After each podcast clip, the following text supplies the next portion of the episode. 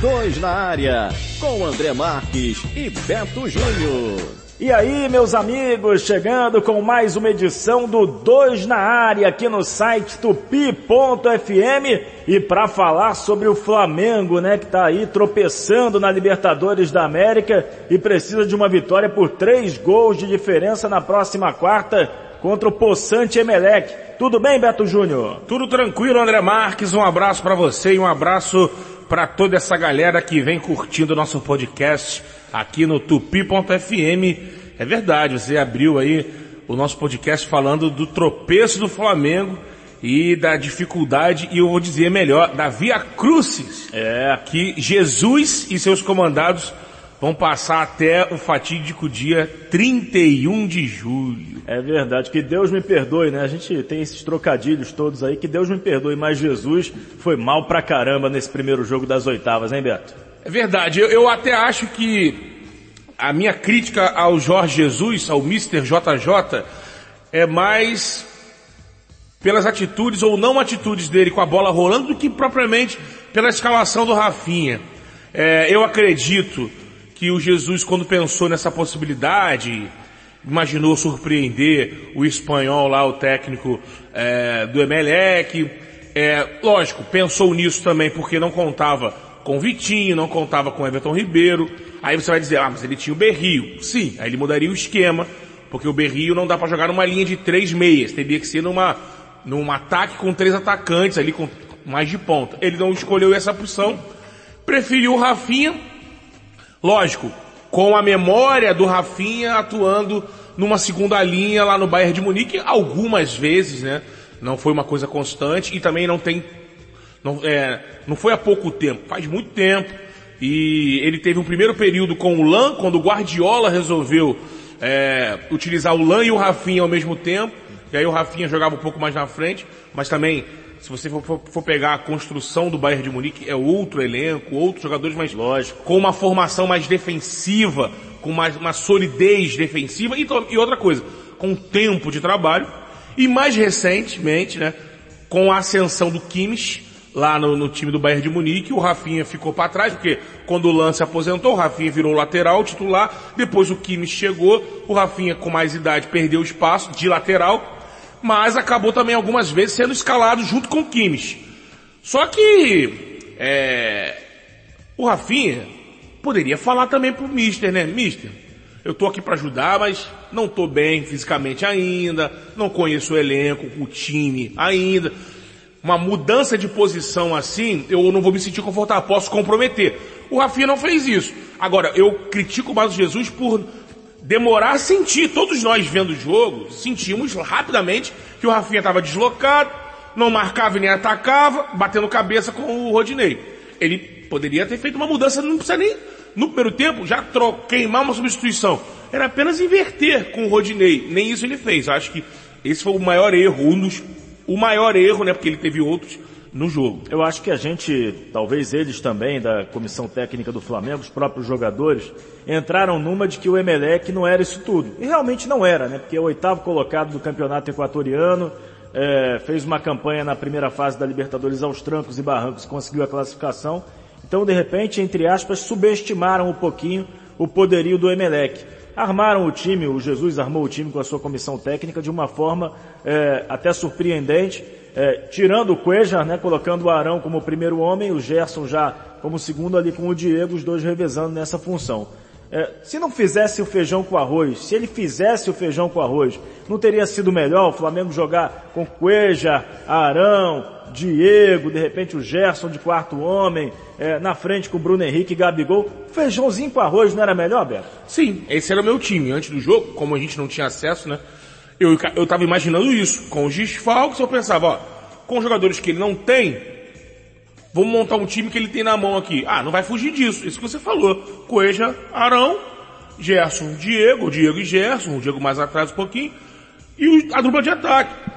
Rafinha, René, Léo Duarte e Rodrigo Caio. Eu também pensava assim, é, a gente também tem que fazer uma análise de um outro lado, né? É o que a gente pensava, né? Não, Nós estamos lidando lógico. com um treinador com convicções e pensamentos Diferente. Não, é diferente do que a gente está observando aqui na normalidade, com os nossos treinadores também. Então esse choque de ideias vai acontecer. É, Agora, não é a hora pro choque de não, ideias. não é, mas Foi. foi, né? E outra coisa, eu até acho, André, que mesmo que eu até acho que o Emelec não é isso tudo mesmo não. Não, não é. Tanto que o Flamengo bagunçado, desorganizado, teve mais posse, mais finalizações. Só que é, há disposição pra caramba, os caras correm o Não, tempo isso aí, inteiro, isso- entrega. Isso é sabido. Isso no futebol conta. Sim, sim. E a sorte também, né? É. Porque eles deram dois chutes no gol e os dois entraram, sendo que o segundo rebatendo, tirando, enfim. Pra mim, é primeiro, o primeiro gol, inclusive, marcado pelo Godoy, lá pelo Quinhões Godoy, foi falha do Diego Alves. É, então, eu concordo porque depois observando comentários de goleiros, goleiros que estão comentando aí, né, dizendo que o Diego Alves demorou a pular, demorou a perceber a, a jogada e quando ele foi, faltou aquele segundo, um segundo antes ele pegava. E aí eu também concordo, tem a falha também da defesa, tem toda a falha é, de- desde lá do nascedor da jogada com o René, que não deu combate, aí a virada, a bola nas costas do Rodinei e tudo mais. É, um, um ponto que eu acho interessante a gente é, observar aqui desse, é, do jogo é que depois que ele sofreu o gol, aí eu acho que o Jorge Jesus aí bateu o, o desespero, porque levou o gol cedo, e aí eu fico pensando, mesmo que o Jesus já tivesse observado que a tentativa dele não deu certo, e aí, eu vou fazer uma modificação para trás? Eu vou, vamos, vamos ajeitar a casa. Ué, eu vou corrigir. Então, vamos corrigir, mas aí ele levou o gol. Eu vou tirar o Rodinei e vou colocar o Cuejá, que era para fazer essa armação que a gente estava falando antes. Né? Cuejá formando ali com... De repente, na cabeça dele, eu levo um gol. Enfim, ali eu acho que foi o grande erro do Jesus, essa percepção. E aí foi pro intervalo e voltou com o mesmo time. Ele até quando voltou pro segundo tempo, ele volta com o mesmo time, mas com o Rafinha mais lateral e o, e o Rodinei mais à frente. Tanto que tem logo um lance que o Rafinha vem de trás, é a única jogada que o Rafinha faz bacana, ele tá vindo de trás, ele recebe uma bola, ele dá um movimento que vai cruzar, ele trava a bola, dá um chapéu surpreendente no cara, só que a jogada não complementa, ele, ia- Ele cruza de esquerda, a bola bate no zagueiro. bate no zagueiro. Ela ia chegar, se não me engano, o Gabigol de frente. Poderia ser um, o gol ali. E aí ele começa a mexer. Tira primeiro, é, ele tira o Rodinei, né? Pra colocar ah, um jogador de frente, se não me engano é o Lincoln. E aí depois ele tem os dois jogadores de cartão amarelo. Aí nessa parte eu já não consigo condenar o Jesus porque... É, porque eh, você tem que observar que a partir dessa- dessas mexidas o Emelec já tinha um a menos, teve É, um jogador então, expulso. Aí ele, aí ele vai e tira é, o Arão e o Gerson, estão amarelados. Quando tá com um a menos, ele tira o Rodinei e coloca o Lincoln. Bota o Rafinha na lateral e enfia mais o jogador lá na frente. Depois, ele tem essa, essa situação dos amarelos, ele com, pra não, aí é o lance do futebol, da sorte, né? Aí ele fica preocupado, não posso perder, jogadores. Aí tira os dois amarelados, dois volantes, né? E aí o Diego se contunde. Aí eu digo, se conta, então assim, Mas eu tenho pra mim que, que Além um de erros tudo- das mexidas é, é apostar num garoto inexperiente, porque o Lucas Silva não tem essa experiência para entrar num jogo como esse. E o Flamengo tem exemplos recentes. Teve um jogo, Matheus Salles, se não me engano, contra o São Lourenço, mas o, o senhor achou que o Lucas comprometeu? mas também não fez nada. É, mas também não, não Ficou parado, não é que ele ficou parado, ele se movimentou, Ele mas ele virou o jogo, útil ele- nem inútil, ele não fez nada. Olha, com ele no campo, o Flamengo poderia ter empatado o jogo, que o Lincoln também, né? Mas o Lincoln é o que eu falo aqui. Nada contra a pessoa, pelo amor de Deus, mas ele não é esse fenômeno Não, ele não que tem aproveitado imaginam. as oportunidades. Ele né? é um jogador comum, ele não é bom nem ruim, ele É. é comum. Ele, para esse elenco do Flamengo, na minha opinião, ele não está à altura. É, e, é, e até a gente entende até porque que o Jesus pede o centroavante e deve chegar mesmo, né? Até o fechamento da janela, porque é a opção para atacante, se ele não quiser improvisar ninguém, a opção para centroavante é o Lincoln. E para ele não usar o Lincoln, ele tem que improvisar. Trazer o, o Bruno Henrique por dentro, fazer uma outra mexida. E dentro disso que eu falei, do, do Lucas Silva, que é um garoto, entra agora a grande questão. O que fazer para o jogo de volta? Já que o Flamengo não tem o Diego, aliás, não terá o Diego nesse ano, o Diego só deve voltar a jogar no ano que vem. O Flamengo não tem o Vitinho, que operou também o joelho esquerdo também, daqui a dois meses deve estar voltando à equipe. O Everton Ribeiro e o Arrascaeta, a gente coloca na condicional, as chances são pequenas dos dois, mas a partir do momento da perda do Diego, a tendência é de é, forçar, uma, forçar barra. uma barra, né? Porque de repente um é joga e o outro fica no banco. É, é necessário é, ter pelo menos um dos dois à disposição para essa partida e eu sei que o tratamento está sendo intensivo nesses dois jogadores e é, só vamos saber se eles vão jogar ou não minutos antes da bola rolar provavelmente. Deve ter até o chamado teste de vestiário, que muita gente não acredita que tem, mas tem, tem. existe. Eu acompanhei em 2012 na cobertura do Vasco Libertadores, o Dedé já estava passando por momentos de muita dificuldade na carreira. Volta e meio uma contusãozinha, nada ainda tão grave como aconteceu no Cruzeiro. E eu acompanhei no vestiário do Vasco, eu estava lá em, em Lima, um jogo contra o Aliança, o Vasco depois venceu por 2 a 1 um, dois gols do Felipe Bastos, Libertadores, e o Dedé fez o teste de vestiário. Ele não iria jogar. Fez o teste, passou, foi pro jogo e jogou os 90 minutos. Depois daquele jogo ele ficou parado quase um mês. Então tem um o teste de vestiário. Existe o sacrifício. Então a pergunta que eu te faço é a seguinte, dentro dessa questão do Lucas Silva, você usaria o Reinier? Eu sei que existe a intenção dele ser relacionado. Não sei se vai começar jogando ou não. Você usaria o Reinier, que é a grande joia da base do Flamengo? Se eu tiver condição de contar com Rascaeta e Everton Ribeiro, mesmo que para ficar no banco, não. Se eu não tiver um dos dois, se eu não tiver os dois, com certeza. Você usaria com certeza. Usaria, titular. Usaria. É, já está relacionado. Titular não sei. Porque eu tenho a minha equipe na cabeça para o jogo de volta. O jogo de volta. Para mim, não tem como fugir de Diego Alves, Rafinha, eu, André, já tô com, eu já barraria o Léo Duarte. Para você, as é. atuações é, dele já... Já. Eu entendo que jogar o Pablo Maria agora, não sei, ele tá treinando. Tá treinando normal, tá relacionado. Normal. Imagino que está sendo até preparado para isso, né? Mas eu não, não, não sei se o Jesus vai jogar, meter nesse jogo é, o Pablo Maria. Mas eu já acho que, porque se você pegar, a maioria dos gols tem sido nas costas do lateral e na falta de cobertura dele. Ou ele chega atrasado, ou ele chega e não dá o bote. Mas vamos lá, Léo Duarte, Rodrigo Caio e Renê. Arão, Cuejá e Gerson, Berrio, Gabigol e, Bruno Henrique. Para você é isso. É esse time. Mudaria até um pouco no esquema. Porque o... Mas você está falando Arão, Cuejar e Gerson porque você, na verdade, já não está contando com o Everton Ribeiro exato, e o Arrascaeta. Exato. Vamos supor que você tenha um dos dois. Que, que, a, que a condição para começar jogando, né? Isso. Para começar jogando, vamos dizer, tem o Everton Ribeiro, ele vai entrar ali na dele, pela direita. Pelo Arrascaeta, ele vai entrar na armação, recuar o, de repente aí sim. Aí, aí eu vou, aí na cabeça do Jesus eu acho que o Cuejá sobra. Que aí joga Arão e, Arão e Gerson. Olha, a partida do Arão contra o Emelec foi ridícula, na minha opinião.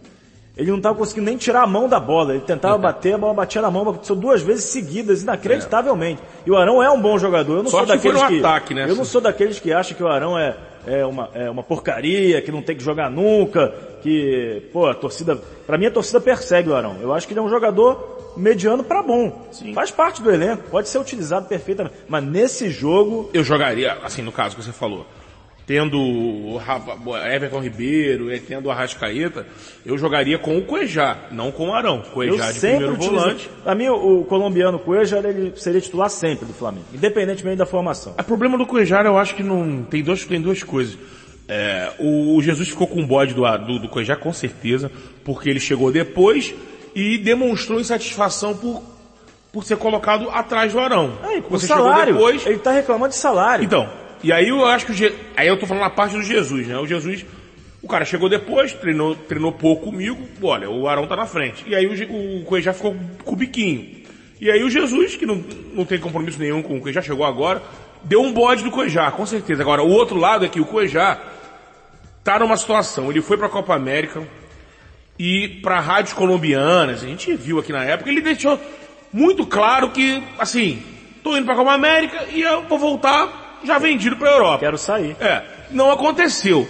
Não é pelo Flamengo, é pelo projeto de carreira dele. Sim, mas aí não aconteceu.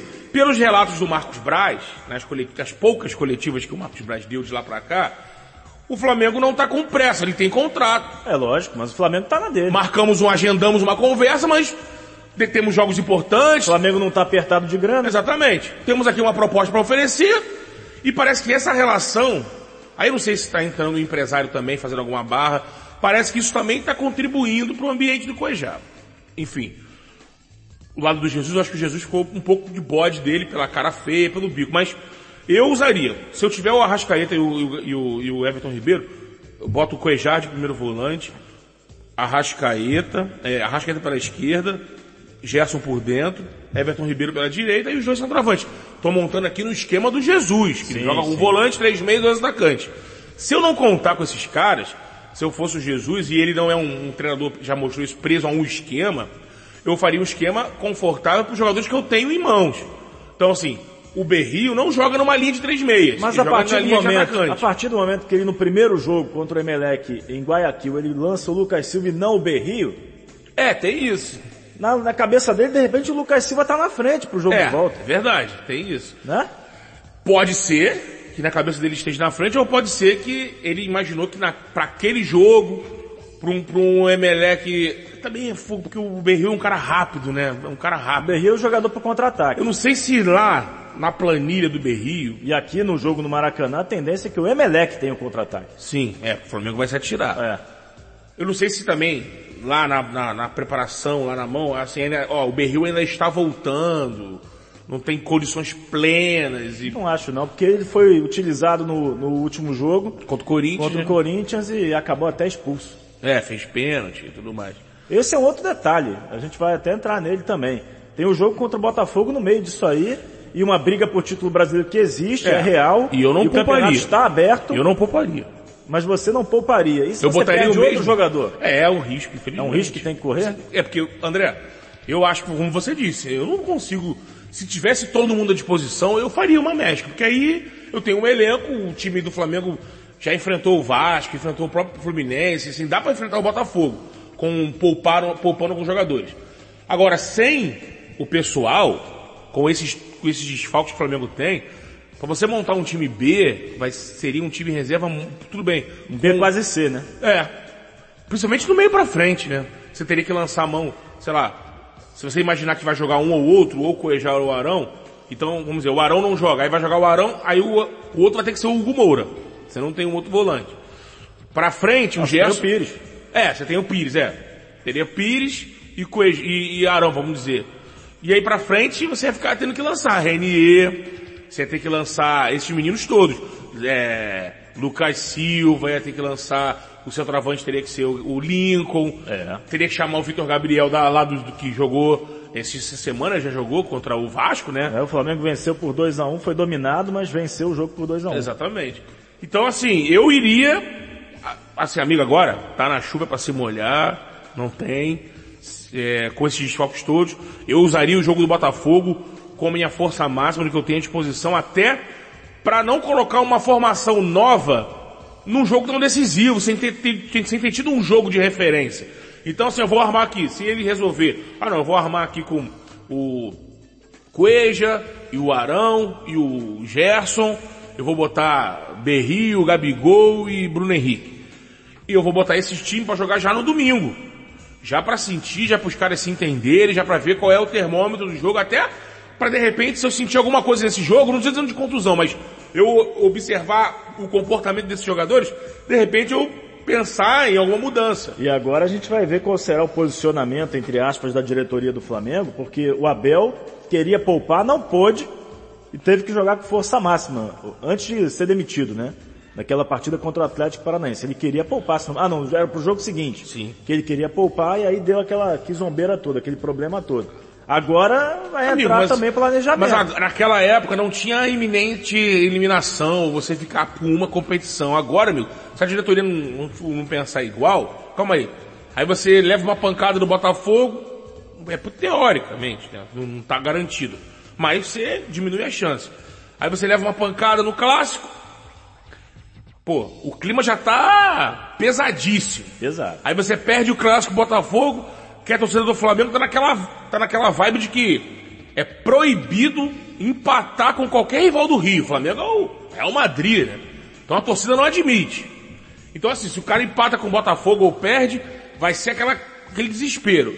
E aí você vai carregar esse peso todo, segunda, terça, do dia do jogo, aí é aquela loucura que você conhece bem, André, a gente sabe como é que vira. Eu tô preocupado com esse jogo de volta Flamengo e Emelec, porque eu acho que serão 70 mil pessoas no Maracanã e não há garantia nenhuma que o Flamengo vai reverter esse placar. Não há, não há Com esses desfalques todos aí. Eu acredito que vai, mas não é garantia, como você falou, não é nenhuma garantia. Eu acredito que vai porque o Emelec não é uma equipe confiável. Mas ele tem o placar. Uma coisa é você ganhar do Emelec no Maracanã de 3 a 0 outra coisa é você precisar ganhar. E tem o gol fora de casa, Sim, ao contrário da Copa do Brasil. Esse é o agravante e o... Como Não, pesa o fato do Flamengo não ter feito um feito golzinho, gol, é. Guayaquil? Bola na trave, tirada do dread, pontinha de dedo do biquinho do Gabigol. É aquilo, né? Como eu disse aqui no início do podcast, os caras foram, deram duas bolas no gol, eles deram sete chutes na meta, dois no gol, os dois entraram. O Flamengo deu 14 na meta, dois no gol também, a na trave e depois a defesinha É do... porque o mais experiente aí em Libertadores é o Emelec. O Emelec joga todo ano. É, porque ou ele ano. ganha ou ele é o segundo colocado do Equador. É. Ele tá tão mal que ele tá em oitavo, mas normalmente é primeiro ou segundo. Nos últimos oito anos ele, ele se alternava entre campeão e vice. Sim. Eu acho que, não sei, quando eu era mais novo, ne- quando o Flamengo chegava nesses momentos assim de que, olha, é o jogo. Ou é um jogo eliminatório, perdeu, tá fora, ganhou, passou, então uma final. Não sei se isso mudou, mas eu, eu sinto que o Flamengo conseguia. O Flamengo pode generalizar. Para os times aqui do Brasil conseguiam quando tinha uma semana decisiva, assim, um poder de concentração, de convencimento, de união de forças maior, não sei, do que hoje. Você diz o que? Internamente? É, porque assim, você, a gente vai enumerar aqui vezes que os times se, re- se, se recolhiam na Granja Comari antes de, uma, de um jogo decisivo. Que agora não dá tempo, né? se fechavam no, no ambiente. Naquela época não tinha CT, mas hoje em dia, por exemplo, fica lá no Nido Urubu, fechadinho, pá, uma preparação pro jogo. A gente conseguia, a gente sentia o efeito acontecer. Ah, te lembra nos anos 90 ali, o Flamengo tirando 2001, era azarão, mas muito azarão contra o Vasco, que era uma máquina. E existia concentração, uma- um- um- um- os caras se reuniam ali, se isolavam e geralmente, o, na, contra o Vasco, por exemplo, naquela época, conseguia ali a E conquistar. existia a soberba do Vasco também, que achava que era muito superior e ia ganhar de qualquer jeito. É, Existia. existia esse componente, O mas Eurico aí... falava pra caramba e a coisa não É, eu acontecia. acho que esse componente do Eurico era maior, porque aí dava, dava munição, né? Porque falava, falava, os caras estavam fechadinhos, vamos lá provar pro cara que não é, É, isso, é isso.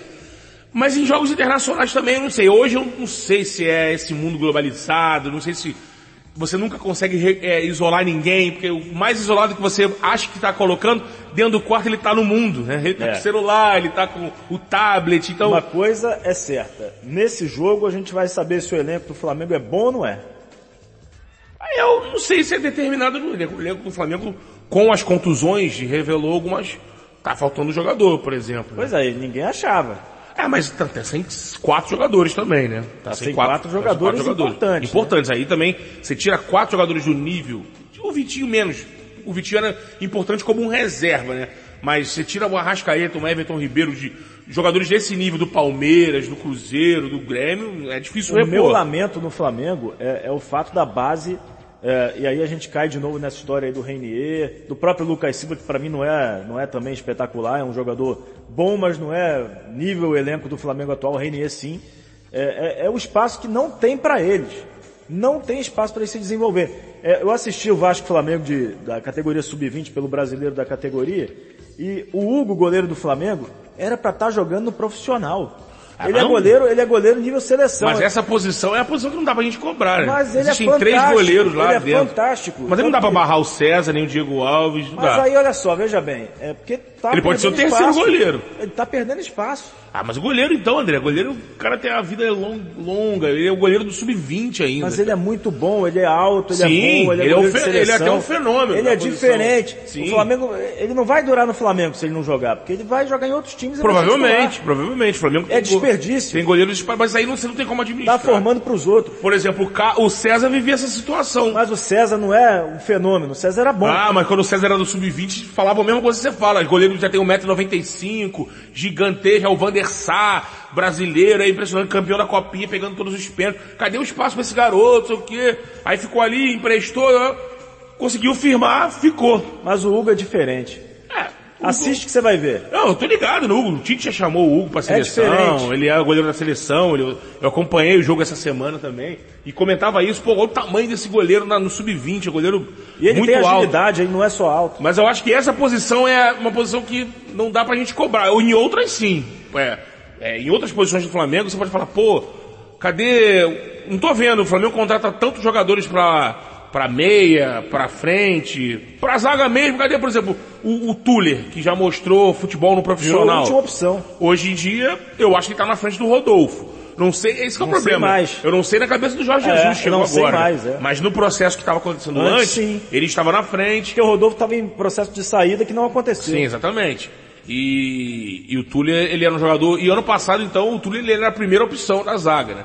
É, hoje chegou o Mari, tem o Rodolfo, eu não sei qual é a do Túlio. O Jesus pediu a renovação do Dantas, do, do Matheus Dantas, então assim, parece que ele gostou do jogador. Mas André, cada vez mais, isso aí é inevitável, a gente gosta ou não, quanto mais os clubes se estruturarem, tiverem condições de ir ao mercado, a base vai servir para fazer dinheiro. Um ou outro, um fenômeno vai conseguir furar uma barreira, ou então, num caso de, como foi o do Léo Duarte, não é um fenômeno, é um bom zagueiro, até acho que pode se desenvolver, ele é novo, passa por um mau momento, eu, eu acho, mas ele, isso não determina a carreira dele, acho que ele, ele pode é, vir a ser um zagueiro de nível. É, o caso do Léo Duarte ele não é nenhum fenômeno, mas o Flamengo demorou a contratar zagueiros de, de peso, preferiu investir na frente. Ali atrás ele ficou com o que tinha e aí o garoto foi se firmando e ficou. Mas do meio pra frente, os caras vão buscar sempre jogadores consagrados, jogadores é, de uma idade já de 25, 24, 25, 26 anos, com uma idade já de mais pronto para resolver. Ainda mais o Flamengo, que fica com essa, que tá nessa loucura, nessa pressão de conquistar e ser campeão. E aí, em qualquer avaliação que você vai fazer para um time que tem que ser campeão para ontem, você não vai formar um time com garotos. E se você pegar o elenco do Flamengo, até uns inscritos na Libertadores, tem vários jogadores da base. Tem Vitor Gabriel, que saiu né, da inscrição, ele estava inscrito no início. Porque Não, ele continua Continua. continua. Porque, porque na primeira fase o Lincoln não pôde ser inscrito. Mas você tem o Lincoln, tem Vitor Gabriel, você emprestou agora o Bill para Ponte Preta para dar uma rodagem, mas renovou com ele uma multa alta e botou ele para aparecer na, na Série B. Você tem o Léo Duarte, você tem o Tuller, você tem o Matheus Dantas. É, as laterais, o Flamengo até tem laterais lá na base, mas Tem um menino que é, que é, que não é da base, mas que chegou agora, que é o João Lucas, esse que é menino jovem. que veio do, veio do, Do Bangu. Mas o Clebinho, o Ramon, os laterais de esquerda e direita não são laterais que o Flamengo enxerga como Potenciais. potenciais, então vai emprestar, mas assim, você ainda enxerga. Você ainda enxerga jogadores ali. Agora, chegar no time de cima, vai depender muito. E olha, vai ser cada vez assim, mais assim. Vai ser cada vez No mais caso assim. do Flamengo, sim. Vai ser. Palmeiras mesmo. O Palmeiras tá é vendendo na pior. base, é. O Palmeiras é pior. O Flamengo ainda coloca os caras no time de cima, os caras jogam, a, a torcida conhece. Palmeiras não tem espaço nem o pra Palmeiras nem entre os 30. chega, nem nos É. 30. É. Exatamente, não chega nem nos 30. É, exatamente. Aí eu acho, aí eu acho pior, mais temerário. Mas acho que o Flamengo vai chegar nesse ponto. Se continuar caminhando desse jeito. É. Tudo Por depende também de ser campeão ou não, né? Sim, Porque- eu acho que um, um título dá uma arrefecida nessa loucura. É, porque se continuar chegando e não batendo campeão, vai chegar uma hora que vai explodir. Na minha opinião. Eu acho É, que vai explodir. Mas André, eu entendo o. Só em cima disso aí, eu entendo a reestruturação do Flamengo como uma coisa consistente, diferente da do Palmeiras. Então se você pegar os. Imagina que o Flamengo. Essa, essa é a realidade do Flamengo. Essa organização é a realidade. De faturar, vender as suas, as suas marcas, independente conquista ou não, você pode baixar 100 milhões, aumentar 200, se ganha tudo num ano, ganha um título importante. Mas essa, essa é a realidade. Eu acredito nisso. O Flamengo não vive um- uma fantasia. E o Palmeiras vive um pouco, porque parece que a Crefisa, ela consiste em 15% do faturamento. Então, é considerável. Você perde isso, você perde cento e tantos milhões. Mas não dá para dizer que o Palmeiras vai ficar com o pedido na mão. Então, se você pensar lá na Europa, os times que, que têm uma vida assim, o time é assim, ele gasta, desse, ele tem X por ano para gastar, ele monta elencos assim, independente de ganhar ou de vencer, de ganhar ou de perder. Sim. Lógico que quando não vence, o, Real Madrid passou aí oito anos caindo, na caindo nas oitavas. E era um desespero. Lógico, você vai é, diferenciar a postura de torcida, de torcida, ninguém ficava socando ninguém, invadindo, tacando pipoca em aeroporto, mas era uma pressão. Real Madrid, os, os técnicos não ficavam. Luxemburgo passou por isso. Ele diz que a pressão de ser eliminado nas oitavas foi determinante para ele cair no do Real Madrid. E aí uma hora veio, ganhou, e aí dá uma, uma acalmada. Mas eu acho que não ganhar vai virar uma pressão cada vez maior E eu acho que o, que isso vai interferir é, cada vez mais quem estiver no campo vai ter que ter costas largas. Sim. Aí pode acontecer o, o, efeito que eu posso, que eu acho que pode acontecer, não é de explodir e de parar de, gastar, de investir, ou te dar, é de que vai ficar cada vez mais impossível para um garoto jogar. Você vai ter que estar sempre com, com gente ali cascuda porque você tem que administrar. Você chega, agora a gente sentiu isso pro jogo, né? O Flamengo vai chegar para jogar lá. E aí, André também tem lado da mídia, né? Só para finalizar aqui, compara, olha que o São Paulo está aqui no Brasil já desde o início do ano.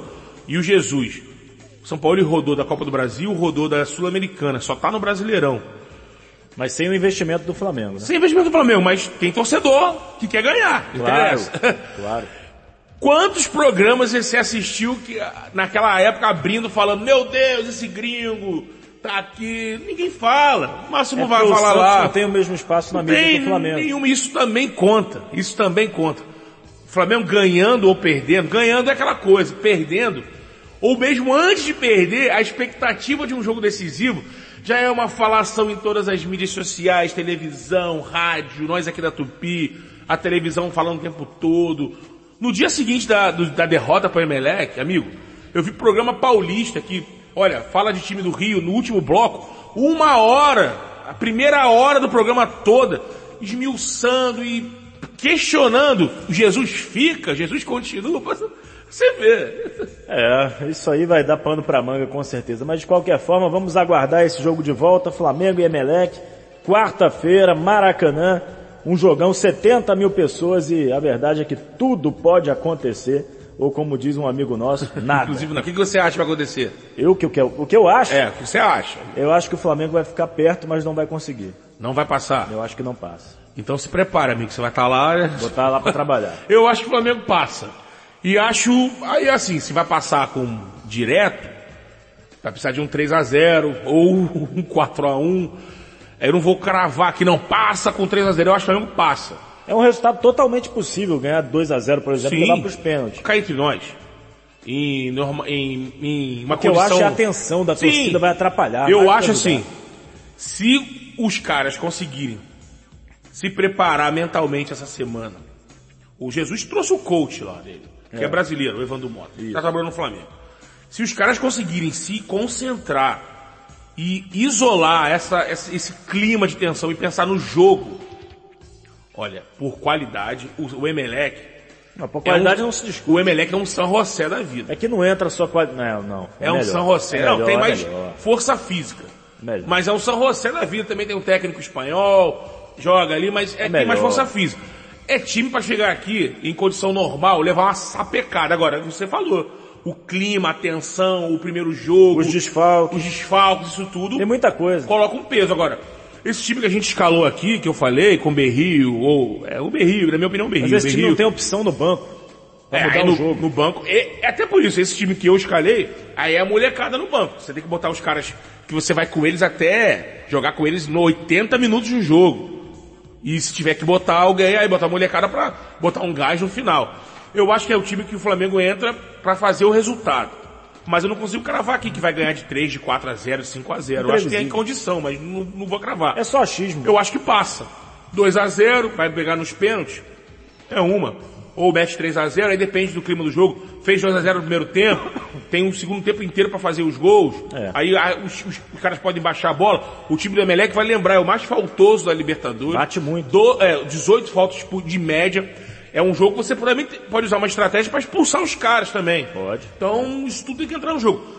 O Mister, Mister, arregaça as mangas, Mister. É a semana. Não inventa, hein, professor? É, não, não inventa, inventa vai no simples, vai no simples, bola de segurança e trabalha.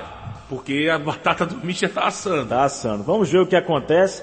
Eu estou torcendo para todos os brasileiros na Libertadores avançarem, porque eu acho que o nosso investimento é tão superior ao da maioria dos clubes da América do Sul que nós temos obrigação de passar. De qualquer forma, vamos ver o que acontece. Valeu, Betão. Um grande abraço, irmão. Um abraço, André Marques. Um abraço, galera ligada no podcast 2 na área.